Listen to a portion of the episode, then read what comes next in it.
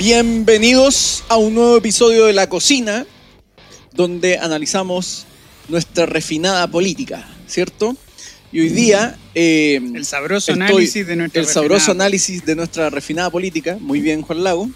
Y hoy día estoy con dos comensales. Bueno, ustedes son también los comensales que siempre nos acompañan semana a semana.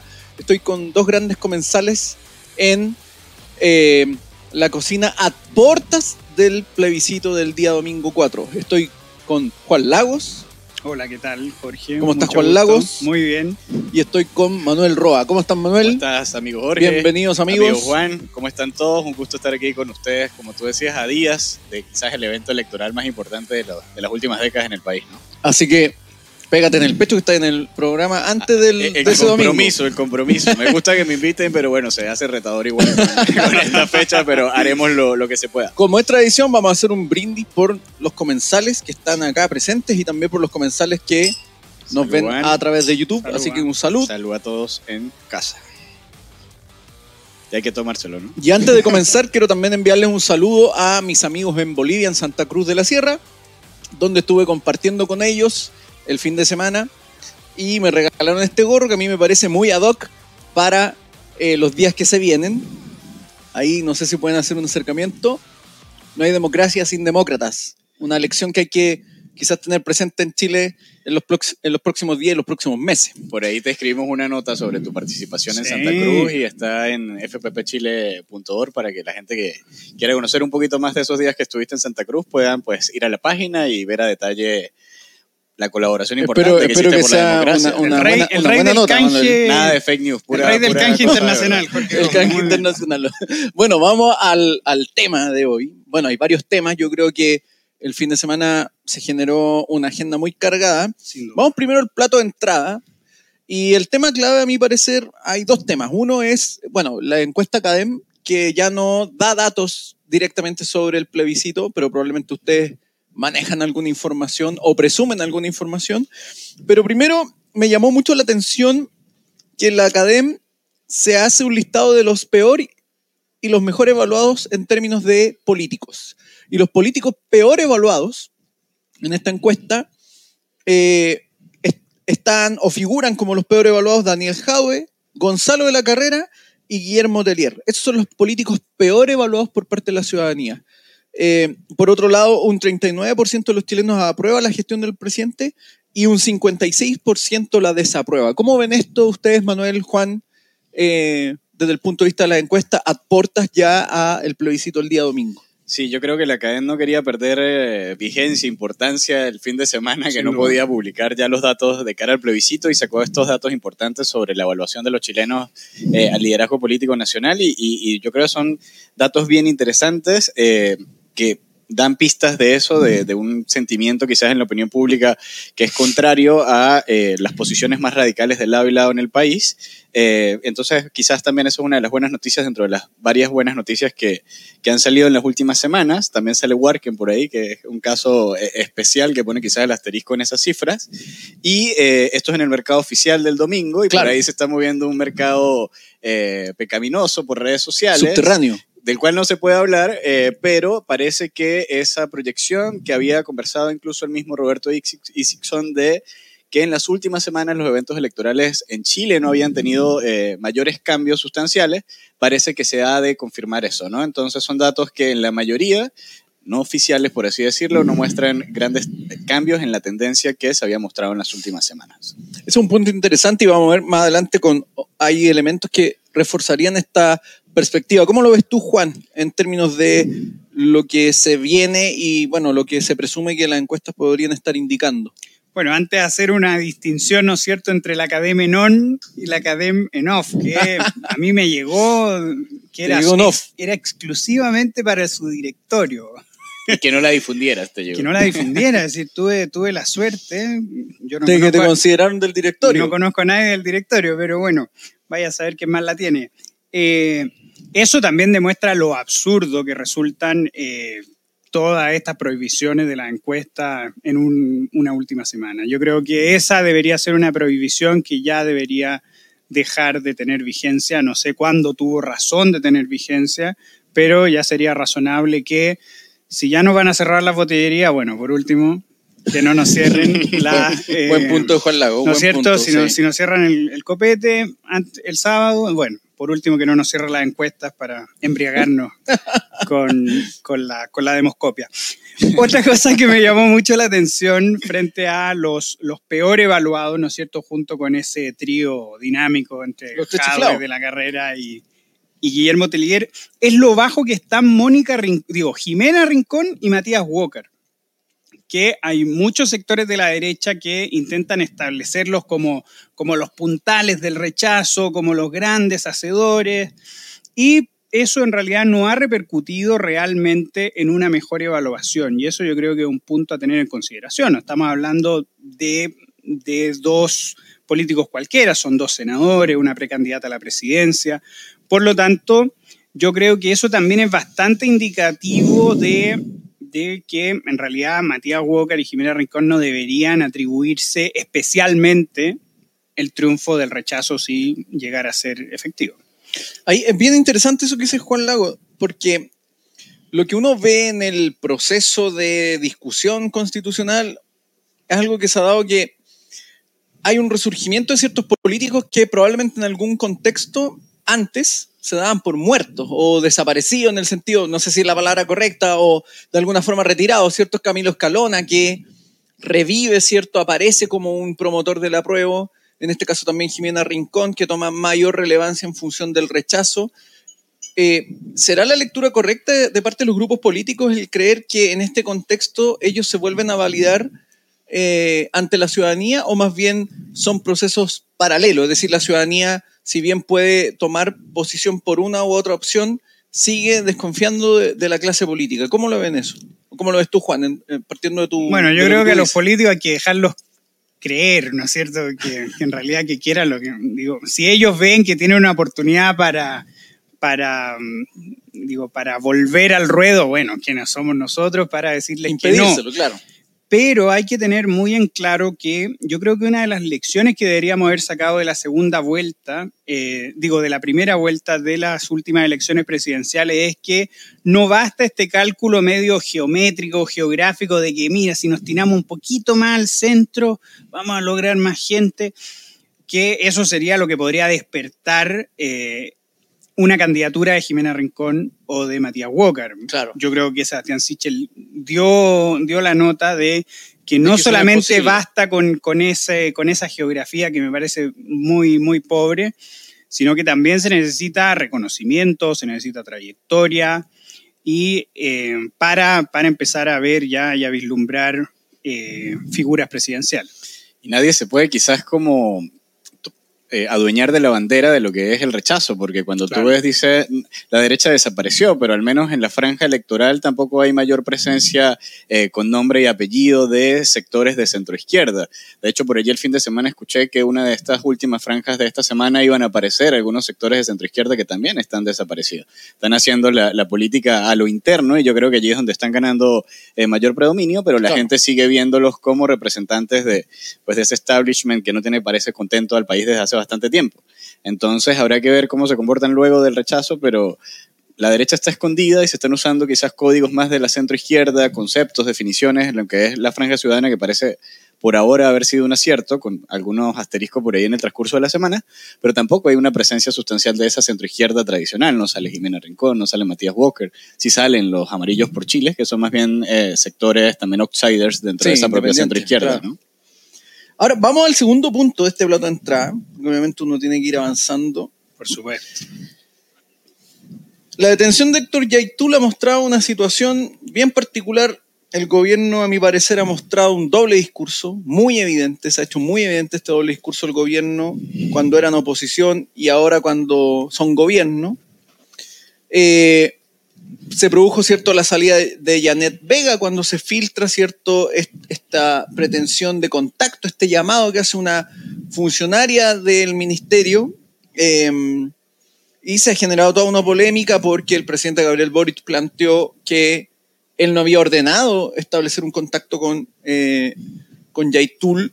Y por otro lado, eh, Rodrigo Román, que es el abogado defensor de Yaitul, dice que desde el Ejecutivo, es decir, desde el gobierno, sí se trataron de establecer acercamientos a través de él y de otras eh, gestiones eh, respecto a eh, Héctor Yaitul. Entonces, ¿cómo ven, ¿cómo ven este tema? Porque ha sido un tema que ha estado candente en la semana, ¿cierto?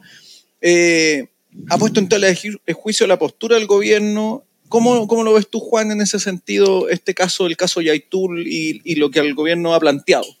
Bueno, frente al caso Yaitul, podríamos decir por lo menos que es una gran coincidencia, ¿no es cierto?, el hecho de que estemos en campaña y Héctor Yaitul haya sido apresado por un caso del año 2020, es decir, por una, por una querella del año 2020, y eso resulta una coincidencia. Dejémoslo en una coincidencia porque no, no se ha demostrado lo contrario. Ahora bien, yo creo que como el gobierno se hizo cargo de la filtración de la PDI, de la conversación de la asesora de Janet Vega con Héctor Yaitul, yo creo que lo hicieron rápido. ¿Por qué? Porque entre más horas pasaba Janet Vega ahí, eh, realmente se le iba a complicar mucho más al gobierno. Yo obviamente espero que esto no sea el final, que nos enteremos en realidad quién le dio el teléfono que le dio el contacto a la, asesora de Janet Vega, cuáles han sido los otros contactos. Debería haber una comisión investigadora, nosotros de verdad deberíamos saber cuáles son las redes que tiene eh, Héctor Yaitul. Y muchos han dicho, bueno, ¿por qué no han echado a Isquiasiche? ¿Por qué no echaron a Isquiasiche, que se ha mandado mucho más condoros, quizás de mayor gravedad?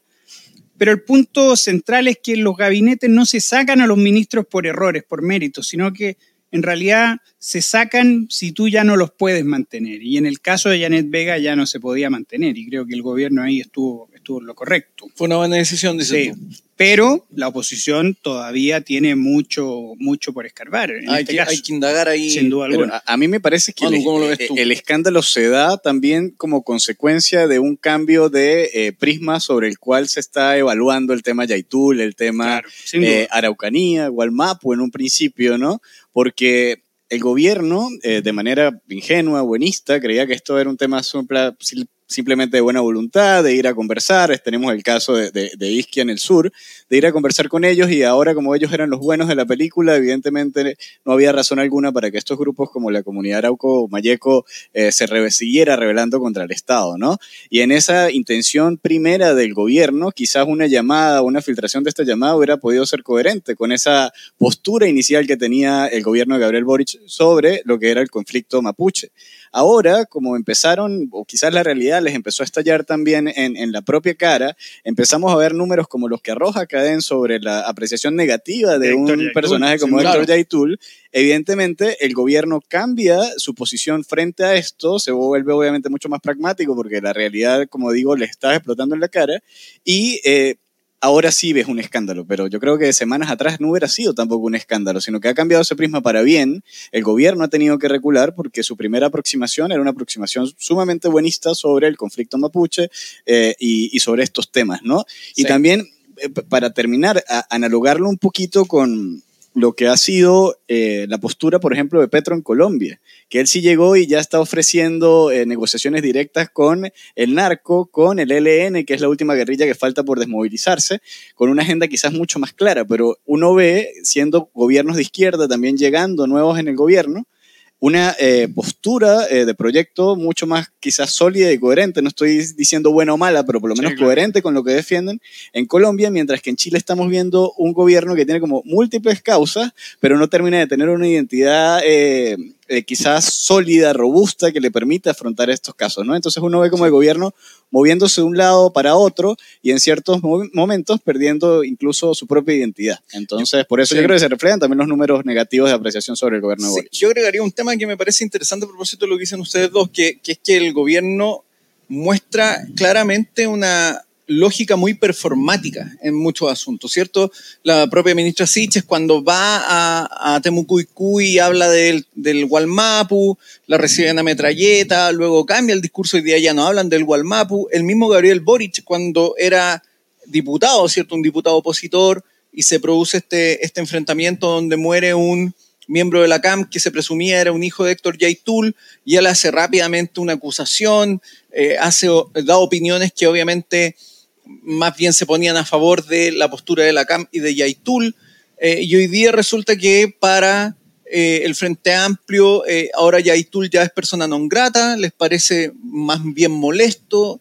en las filtraciones, ¿cierto? Yaitul dice que incluso él presume que puede ser asesinado en el gobierno de Gabriel Boric. Eso es interesante porque se han generado una, una discusión en paralelo con respecto al tema de qué votaría Yaitul eh, en el plebiscito. Ahí Vlado Mirosevic ha tratado de dar a entender que Yaitul prácticamente votaría rechazo, ¿cierto? A, mí me tinca que esa segunda filtración es de la cosecha del gobierno, ¿no? Y, dio a entender que, bueno, que Yaitul eventualmente prefería eh, a José Antonio Cast y no a Gabriel Boric, porque supuestamente, este es el argumento de, de Mirosevic, Boric eh, se enfrentaría a Yaitul de una manera más, más clara. Yo, yo discrepo de eso porque yo creo que lo que ocurre es que Yaitul sabe muy bien que cuando la izquierda, en este caso el Frente Amplio del PC, son oposición, son tontos útiles de su causa violentista, es decir, que van a validar sus acciones, que se van a poner contra un gobierno que eventualmente quiera aplicar la ley sobre él y por lo tanto le conviene tener un enemigo más radical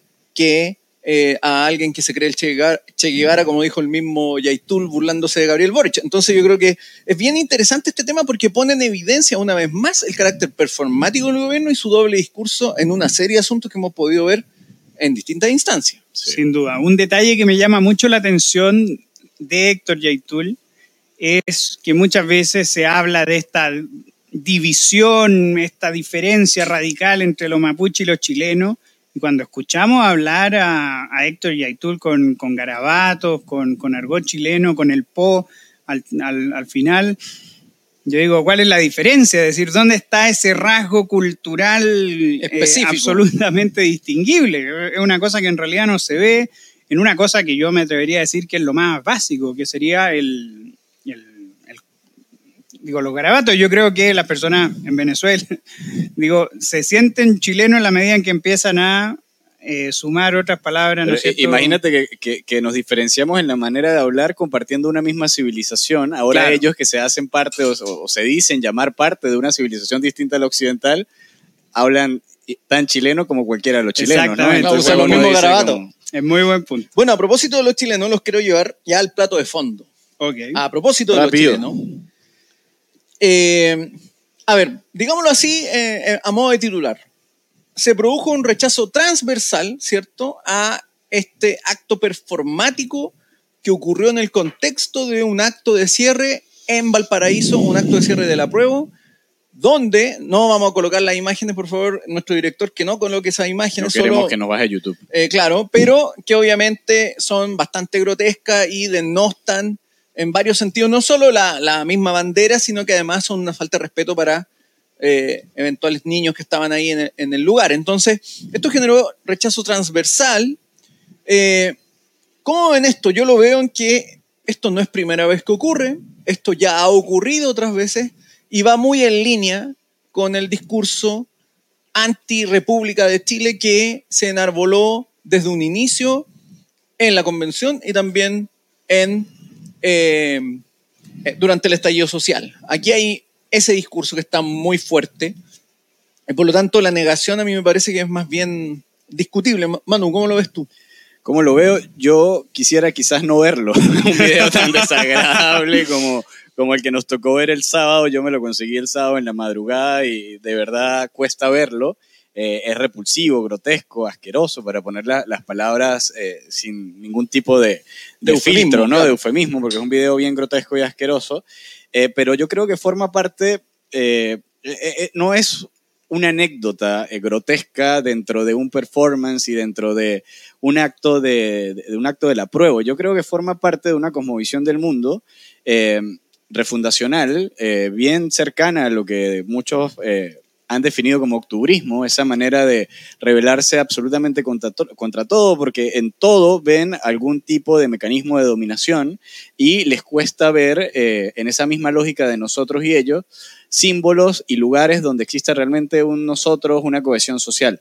Dentro de eso, quizás lo más eh, o, menos eh, problematizado, por así decir, serían los símbolos patrios, ¿no? La bandera, el escudo, lo que une a todos los chilenos. Pero incluso en los símbolos patrios, ellos han demostrado, al menos desde octubre, ver un símbolo y, uno, una lógica de opresión o marxista, de oprimidos contra opresores y de rebelarse con absolutamente todo.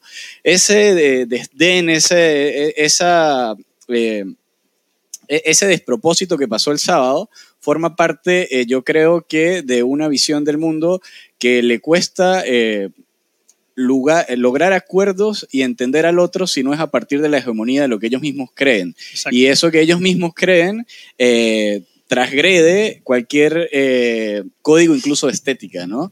Eso que pasó el sábado es repulsivo y yo creo que el vaso medio lleno, eh, luego de todo, es que incluso la izquierda, la centroizquierda y la izquierda a veces incluso está más eh, dura, logró rechazarlo. Pero yo ahí no creo tanto ese rechazo.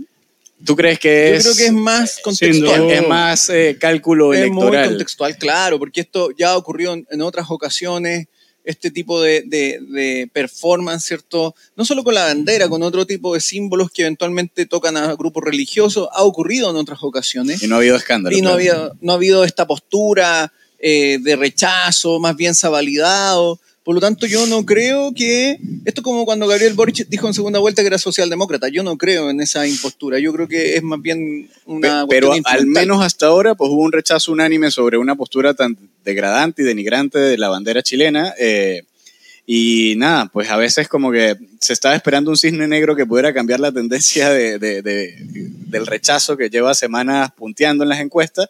Y esto es un cisne negro, pero evidentemente contrario a Claro, los intereses de la prueba. O ¿no? sea, nadie debería aprobar un tipo de performance de ese tipo. Terrible. Sin duda, sin duda. Lago, ¿cómo lo ves suscribo, suscribo las palabras de, de Manuel en cuanto a lo desagradable que fue esto. Y además eh, el ultraje de algo que es tan común dentro de los chilenos, tan poco polémico, la bandera chilena. En realidad, si nos damos cuenta, la bandera chilena no excluye a nadie. No, no, es decir, el portar esa bandera no, no es señal de, bueno, esto no lo puede usar tal parte de la población. Eh, y por lo tanto, siempre quienes ponen en duda estos símbolos será porque quieren hacer otros símbolos, Exacto. símbolos propios. ¿Por qué? Porque ningún cambio de régimen, ninguna revolución se queda sin símbolos. Obvio. Y por lo tanto yo sospecho mucho de aquellos que no, que no se sienten identificados con algo tan común en, en nosotros los chilenos. Fíjate que el gran Johnny Cash, el hombre de negro, ¿Ya? en una época muy convulsionada en donde se quemaban muchas banderas norteamericanas, incluso esto llegó a, al- a las cortes judiciales. Él en un concierto dice, doy gracias a Dios por las libertades que tenemos en este país. Las valoro incluso, valoro incluso el derecho de quemar banderas. Estoy orgulloso de esos derechos. Pero también tenemos el derecho a ir armados. Y si queman mi bandera, te disparo. Pero te dispararé con mucho amor, como buen americano. Ya, eh, es decir, obviamente nosotros no tenemos la cultura que hay en Estados Unidos eh, y todos los ultrajes a la bandera se han considerado hechos muy graves y por lo tanto que deberían ser defendidos por la autoridad.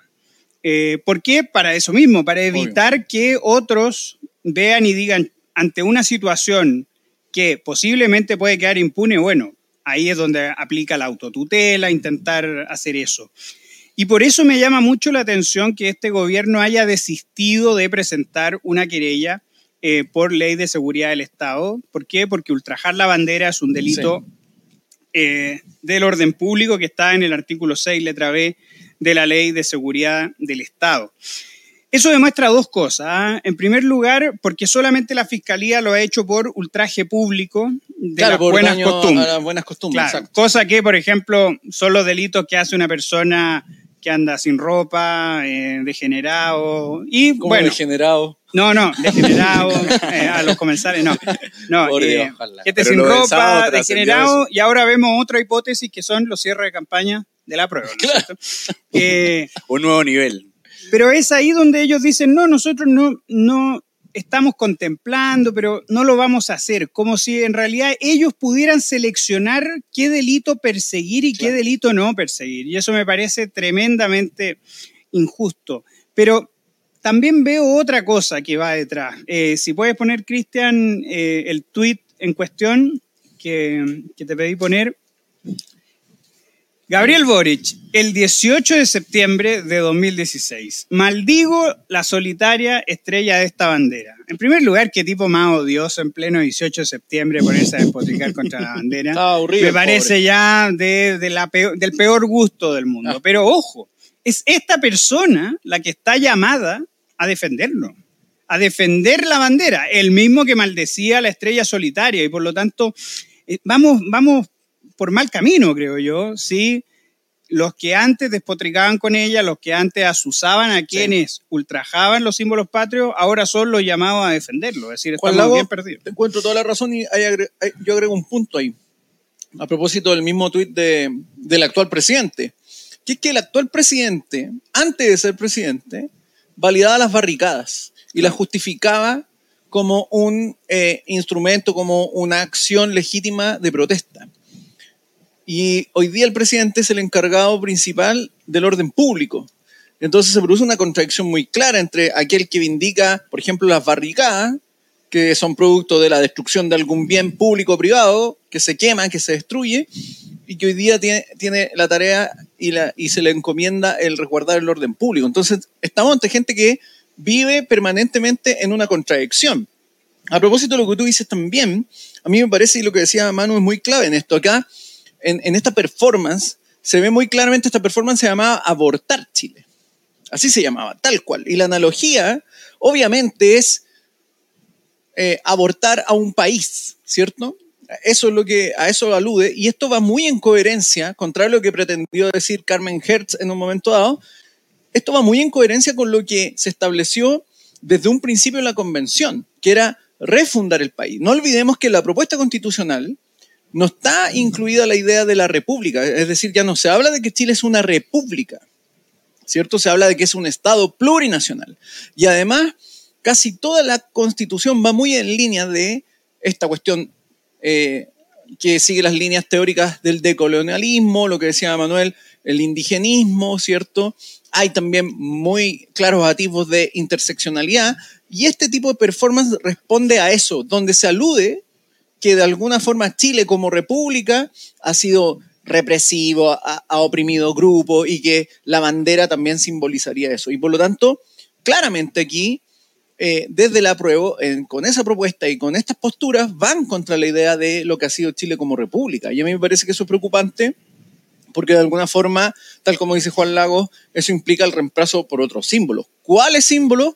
Yo realmente prefiero la bandera flameando en un mástil que saliendo del, del trasero de Y otra cosa, yo prefiero un símbolo que no lo inventó ni Kass, ni Macaya, ni Boric, ni Salier, un símbolo bicentenario que ha representado nuestra historia.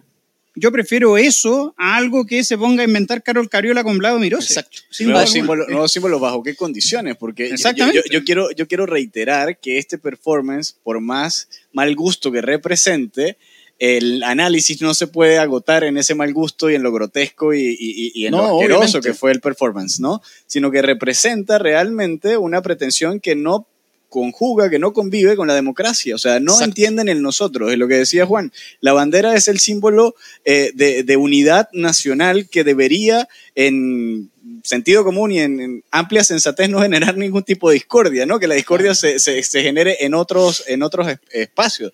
Y ellos estaban al lado de Alejandra Valle, que cabe destacar comparte programa con Daniel Stingo, que ha dicho frases de lo que sería la interpretación de la democracia que uno puede, sin rebuscar mucho, emparentar con esta nueva eh, visión del país. ¿no? Él decía, nosotros ganamos y ahora ustedes se ajustan a eh, nuestros dictámenes, hasta nuestras preferencias.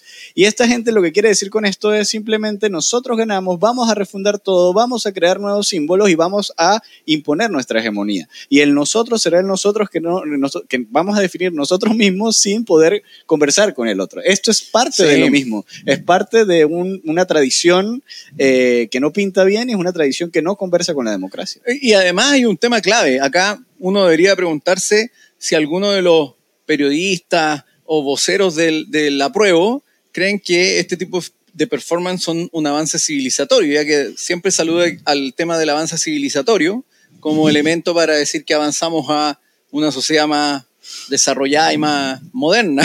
Yo creo que este no es un avance civilizatorio, muestra más bien la decadencia de la sociedad en cierto aspecto. Muy buena palabra esa. Eh, oye, George, y solo, solo un detalle sobre el hecho de que el gobierno persiga solamente por ultraje eh, a la buena, ultraje público a las buenas costumbres y no por ultraje a la bandera. ¿ya? Eh, yo creo que está beneficiando a los delincuentes. ¿En qué sentido? En primer lugar, porque la pena máxima eh, de ultraje a las buenas costumbres es presidio menor en su grado mínimo a medio, es decir, como mucho van a tener tres años de presidio, ¿ya? O de reclusión. Si es que. Si es que, obviamente. Pero, en cambio, el traje a la bandera es de presidio menor en su grado medio a máximo, es decir, hasta cinco años. Y por lo tanto, las omisiones del gobierno no son, eh, no son baladí. Sí. Es decir, son realmente influyen en cuál va a ser la suerte penal de estas personas. A ver, aquí eh, yo creo que hay que asumir que estamos ante un, no solo un gobierno, yo creo una izquierda radical que está posicionada en contra de lo que implica no solo la bandera, yo creo que la idea de Chile como una nación, eh, eso les molesta. Y, eh, les, y les molesta su- sus símbolos, le- molestan sus instituciones, y ellos obviamente hoy día las aceptan y, y- y las utilizan porque simplemente les es funcional. Eh, y lo que dices tú, Manu, me parece relevante porque esto también refleja el problema que conlleva el identitarismo eh, en la actualidad como riesgo para las democracias. Para las democracias que son las demo- democracias representativas, que son los estados de derecho y donde finalmente este tipo de expresiones finalmente terminan siendo simplemente elementos de fragmentación, de particularismo que no contribuyen ni a mejorar el bienestar de la gente, ni a promover la concordia entre los ciudadanos, ni a fortalecer la democracia. Entonces, eh, claramente aquí vemos un problema eh, que, que, por suerte a mi parecer se evidenció, porque se había denunciado, mucha gente lo había planteado respecto a conductas en la propia convención. O sea, la convención se hacía en saumerio. Se hacía en saumerio, El plurichile. eh, se, se trató de cambiar, claro, el, el- el himno. eh, o sea, había expresiones que eran muy similares a esto y que probablemente, claro, no llegaron a ese nivel porque habría sido probablemente ya No, el colmo. el Sí, colmo de los sí, colmos. sí, pero si no se midieron recuerdo- un poco, pero, pero ven, Si no mal recuerdo, hubo un día en que llevaron todas las banderas de las comunidades eh, chilenas, incluso eh, religiones, habían como eh, un, no sé, decenas de banderas Sí. en, en- en el- en la convención y faltaba la bandera de Chile, ¿no? Por eso decimos, esto es una anécdota grosera, pero no es una anécdota aislada. Aislada, es exacto. lo bueno de, de- de ahí hay que precisarlo. los voy a pasar a otro punto acá de este plato de fondo que tiene que ver con aprobar o rechazar la violencia. Eh, a mi parecer hay un punto Hay que clave. Ah, no. que tiene que ver con la polarización. Eh, hay un elemento de polarización preocupante. El día de ayer, en la mañana, eh, se produjo una batalla campal, ¿cierto?, entre eh, ciclistas y eh, guasos en carreta, eso es, lo que son, guasos en carreta. Se produce una batalla campal, ¿cierto?, donde incluso una carreta eh, pasa a llevar a unos, o atropella a unos ciclistas. La persona que fue detenida fue hoy día dejada en, en libertad mientras dura la investigación, si no me equivoco, porque además presenta una fractura expuesta en la mano. Eh, al parecer le llegó un ladrillazo. Hubo violencia en Es decir, el, escape fue por razones que iban más allá del daño Del- de las claro, personas, más allá de la intención de atropellar a alguien. de salir de- del, del tumulto. Así que ese yo creo que es un tema que está. ¿Qué, qué, qué opinión les genera esto? Porque de alguna forma lo que hemos visto además eh, de este proceso constitucional es que no se ha traducido en, una, en un debate cierto eh, democrático y deliberativo al estilo Habermas ni al estilo eh, John Rawls, sino que más bien lo que vemos es una extrema polarización de las posturas, eh, en donde además este identitarismo se ve más exacerbado, porque aquí lo que vemos es un identitarismo muy exacerbado. ¿Cómo lo ves tú, Juan, en ese sentido? Mira, yo creo que es evidente que los ánimos están caldeados, que estamos más polarizados. Eso quiere decir que la Convención Constitucional y todo lo que gastamos y todo lo que sacrificamos no valieron la pena, porque estamos peor de lo que estábamos. Peor de lo que estábamos antes. Yo creo que a pesar de los ánimos caldeados, también las instituciones deberían colaborar en, en hacer una convivencia eh, más pacífica y es ahí donde uno se tiene que preguntar, ¿cuál de las dos marchas era la autorizada? ¿La, la de los ciclistas o la de los guasos? Si fueron las dos, es un tremendo error de el gobernador regional y él es uno de los culpables de esa trifulca. Si fue una, también es culpable el gobernador regional al no establecer ninguna seguridad a los manifestantes, a aquellos que estaban autorizados para ejercer su libre derecho a la manifestación, que fue conculcado por la otra parte. Entonces yo creo que habría que saber eso. ¿Cuál de las dos marchas fue la autorizada y por qué no se protegieron a aquellos manifestantes? De hecho, un buen punto, Juan Lago, porque incluso los estadios, para evitar la gresca entre los hinchas, se establece las entradas por separado y las salidas por separado, incluso de forma diferida para que no se encuentren afuera, porque muchas veces el ser humano, en su lógica gregaria, termina, ¿cierto?, enfrentándose a los otros que eventualmente se ven distintos, piensan distinto o eh, enarbolan un o defienden un equipo distinto. ¿Cómo lo ves tú, humano, esta situación de polarización? Eh, mal que mal tú también conllevas la experiencia venezolana. ¿Cómo ves tú esta situación en Chile? Sí, eh, hoy conversábamos, ¿no? De, ese artículo, de esa columna que escribió hace bastante años, pero no tantos, yo creo de menos de 10, eh, donde escribía Vargas Llosa y, describía a, Chile como el país del gran bostezo, ¿no? Como que era un país que ganar a uno, ganar al otro no pasaba gran cosa y lo asimilaba con lo que pasaba en los países desarrollados y lo contrastaba a su vez con los países latinoamericanos donde en cada elección parecía jugarse todo, ¿no? El todo o el nada.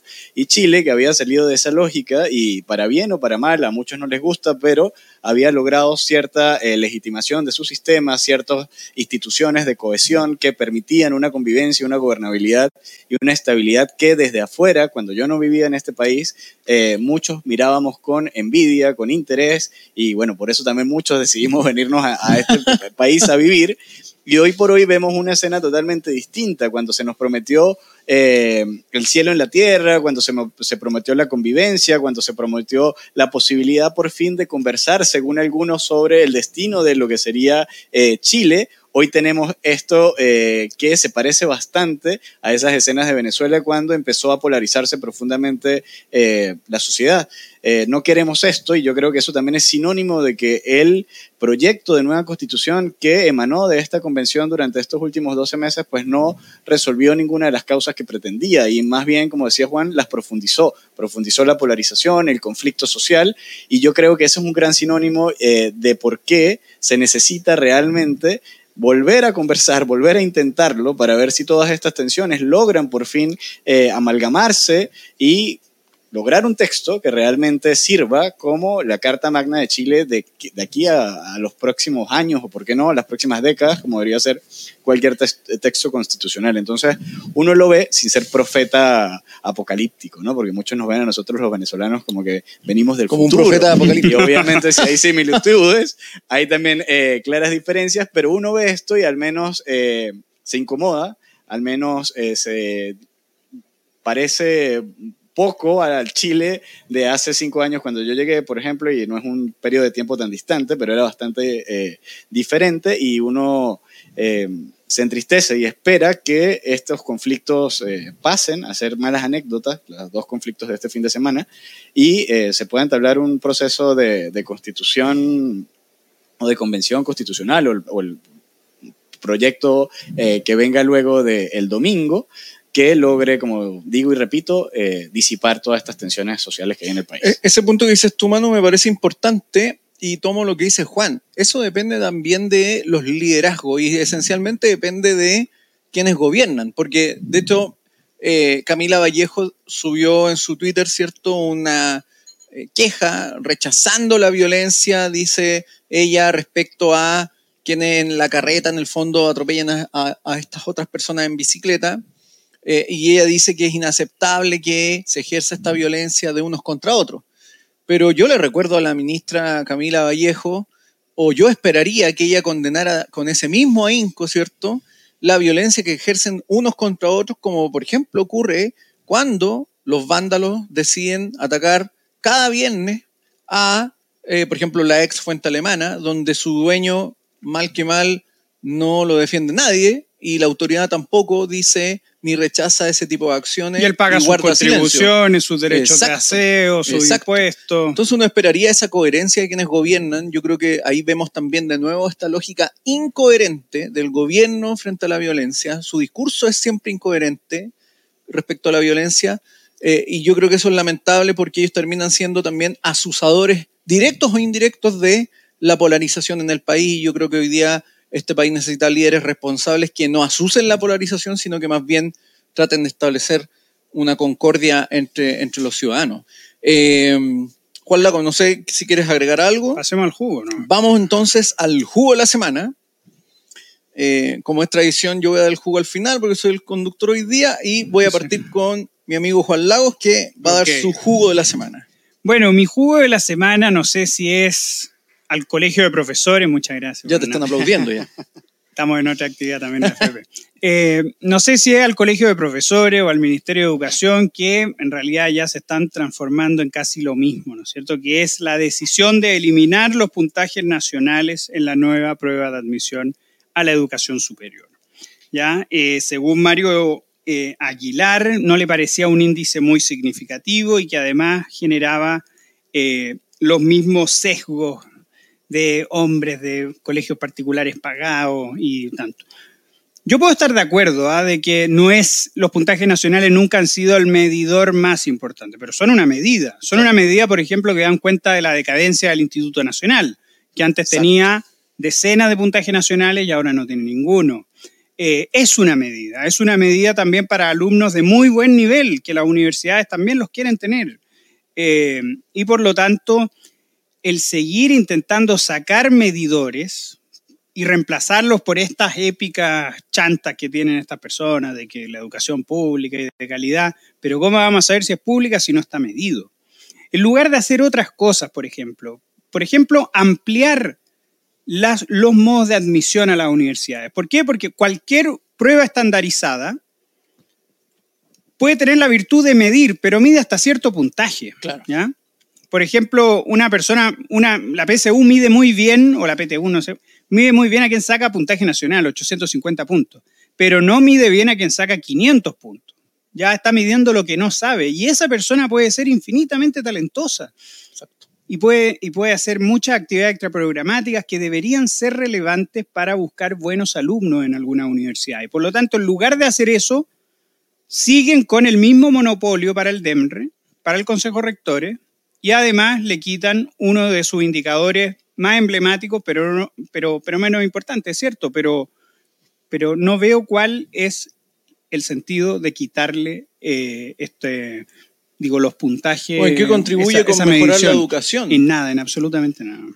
Claramente, no sé ahí si habrá datos de cuántas horas de clase tiene Mario Aguilar como para apelar a este tipo de argumentos. Sería una pregunta interesante que alguien se la, se la podría hacer. Manu, ¿cuál es tu jugo de esta semana? Eh, mi jugo de esta semana es eh, Vlado Mirosevic, quien en una entrevista en Diario La Tercera dijo que habían datos que demostraban eh, un empate técnico entre las posturas del rechazo y el apruebo, eh, sin ninguna manera de constatar esto, ¿no? La izquierda y el gobierno en general ha creado una campaña contra la fake news, dicen ellos, ¿no? Y cualquier postura que no se aproximaba a su cosmovisión de ver el mundo y ver el país era de una vez denunciado, y la constitución, valga decir, era denunciado inmediatamente como fake news, como desinformación.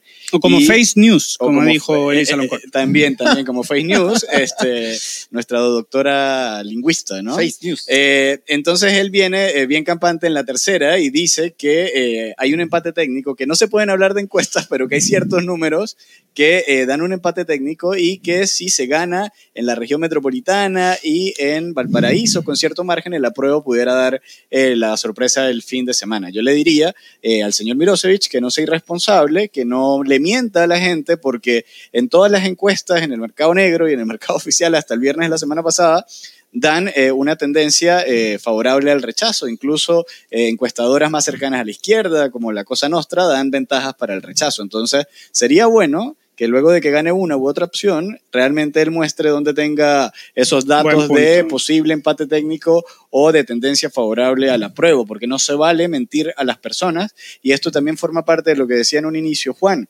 esta mordaza y esta censura contra la información eh, de las encuestas se presta a esto, a eh, manipular información o a mover información sobre los que no tienen acceso. Hay algunos que Exacto. igual les sigue llegando los datos, como al señor Juan Lagos, que, que le llegaron los datos del directorio de la cadena, parece, pero la mayoría de personas no, y leen esto y pudieran engañarse fácilmente. Entonces, si las fake news, como dicen ellos, eh, o dicen desinformación, son negativas, sea cuando sea, en épocas de eh, mordaza estadística, por así decirlo, yo creo que son aún más reprochables. Así que el jugo de la semana es para Vlado Mirosevic. Señor, sea responsable.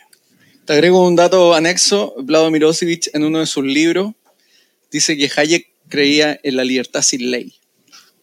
Textual. No leyó ni, Obviamente, ni, pero ni el prólogo. camino de servidumbre. No, es que no leyó ni el prólogo de Derecho, Legislación y Libertad, Sí, ni, ni la primera oye, o, la la primera parte de Camino de Servidumbre libertad donde sin habla ley. de los Es servicios que yo creo sociales. que ni siquiera leyó el título. Derecho, Legislación y Libertad. Y es liberal Oye, el hombre, ¿no? Se dice liberal. se dice. Oye, y solo para solo sumar algo, ah, que Vlado Mirosevic también, que parece que es el rey de los jugos. eh, la voz de los que sobran sacó un video diciendo el knockout de Vlado Mirosevic a Christian Monkever. No voy a recordar para no volver al pasado quiénes fueron los únicos que cambiaron el himno nacional en Chile. Como para decir que en realidad, eh, ignorando que tanto la estrofa que todos cantamos como la que se cantó en un momento en el pasado de los valientes soldados, ¿no Ya es cierto? estaba mucho es antes. original de Eusebio Claro. Lillo. Entonces, Dios mío, cuánta, cuánta ignorancia de este tipo. Eh, ¿Y tu jugo, increíble, Jorge? increíble. No, mi jugo esta semana es Camila Vallejo y voy a citarla textualmente porque ella dijo esto en Mesa Central el día de ayer. Dijo, una parte de la oposición está empeñada en utilizar todo evento políticamente para golpear al gobierno y después, cuando es evidente que se equivocan, no asumen su responsabilidad. Y yo quiero recordarle a la ministra Camila Vallejos que cuando Denise Cortés murió en octubre de 2021, en el contexto de una protesta donde un sujeto lanzó un fuego artificial que lamentablemente le provocó la muerte, ella acusó inmediatamente que eso era producto de la represión de carabineros eh, y que eh, debe- deberían haberse establecido o debían establecerse las responsabilidades institucionales. Lo mismo dijo también Gabriel Boric en ese contexto, acusando responsabilidades institucionales. Lo que ha demostrado la Fiscalía y la PDI es que la responsabilidad no, no fue de carabineros, sino que fue de uno de los manifestantes que probablemente en una de esas este gobierno quiere indultar por considerarlo un preso político. Ese es mi jugo esta semana, bien. la ministra. Camila Vallejos. Bueno, y como es tradición, ya tenemos que pasar al bajativo. Al bajativo. Así que, Juan Lagos, ¿cuál es tu bajativo de esta semana? Bueno, mi bajativo es este pequeño librito que se llama Hay jueces en Berlín, un cuento sobre el control judicial del poder, que es del profesor español José Esteve Pardo, que es catedrático de Derecho Administrativo de la Universidad de Barcelona, un, heterodoxo dentro del derecho administrativo. ¿Por qué? Porque no tiene esa confianza ciega en el Estado que vemos en muchos administrativistas y él obviamente le da, le da una vuelta más al asunto de la libertad. Y hay jueces en Berlín es una frase que se usa, ¿no es cierto? Y que viene de un cuento, de una historia eh, que se le atribuye al rey Federico II de Prusia, ¿no es cierto? Que había al lado, de su, al lado de su palacio, había un molino que hacía mucho ruido, que era feo. Entonces él primero quiso negociar con el molinero y el molinero no, no lo No quiso quiso. vender. Y luego le dijo, oye, pero yo podría destruir esto si, yo quisiera. Ándate, eh, recibe, la- recibe mi plata. Y él le dice, bueno, eso sería tremendamente injusto. Y ahí es donde el rey dice, bueno, hay juez, para eso hay jueces en Berlín. Y el juez decidió, ¿no es cierto?, en favor del molinero y tuvo que ser indemnizado porque ya el rey eh, había empezado a destruir el molino. Entonces, eso demuestra cómo, y, y este, este libro muestra algunos casos históricos y basado en esta, eh, en esta historia nos va mostrando cómo se va sujetando el poder político al control de los tribunales de justicia. Qué buena recomendación, buena Juan. Lago. Muy buena recomendación, Debería muy escribir una recomendable. columna, ¿eh, Juan Lago, de eso. Vamos, vamos a hacerlo. ¿Dónde se consigue?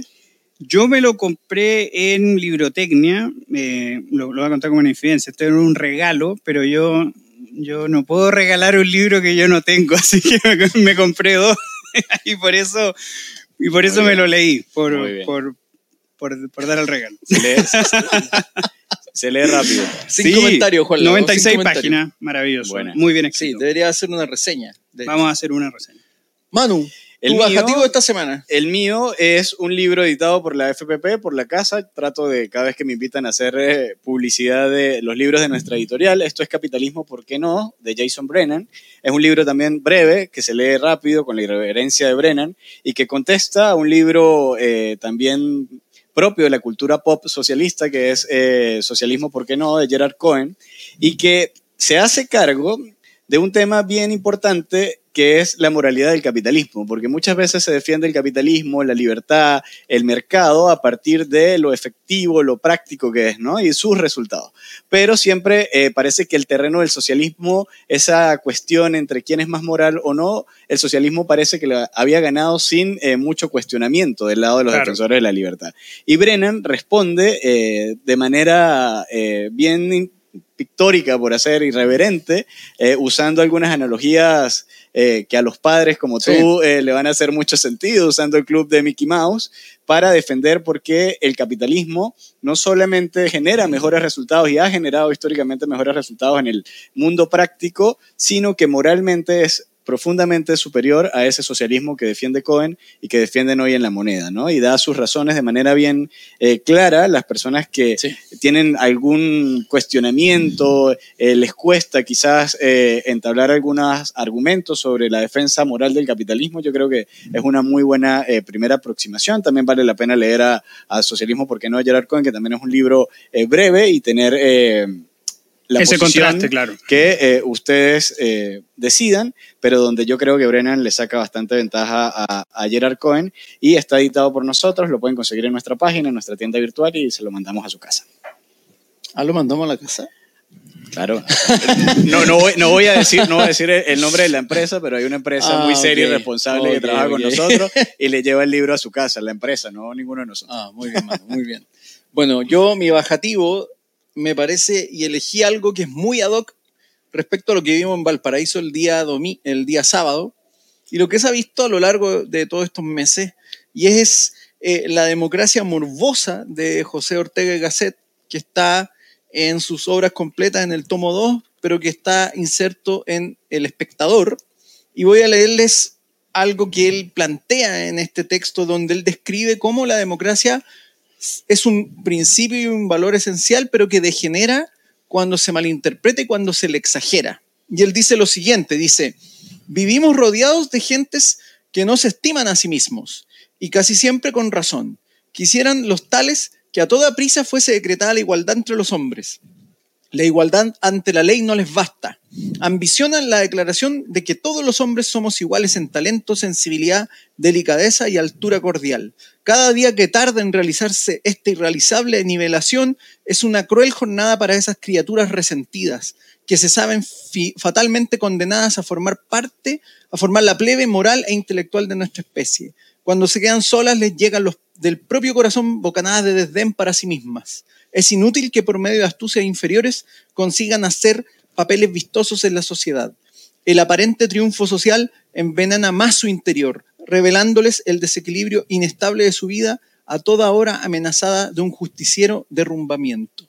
Y ahí Ortega Gasset denuncia entonces y pone eh, de alguna forma en alerta cuando la democracia deriva en plebeyismo. Y dice el plebeyismo es finalmente la destrucción de la democracia. Y no se equivocó Ortega Gasset porque en España esta democracia morbosa terminó destruyendo la pretensión de establecer una república y también en Alemania terminó dando paso a un régimen totalitario. Así que hay que tener ojo con los que se dicen demócratas, pero en realidad son unos morbosos demócratas. ¿Puedo hacer un, un bonus del bajativo, George? Hágale el bonus. Mira, dos bonos, dos bonus del bajativo. El primero es un reportaje que hicimos en la FPP sobre la propuesta constitucional que agrupa distintas voces sobre eh, las variables más importantes a considerar antes de ir a votar este domingo.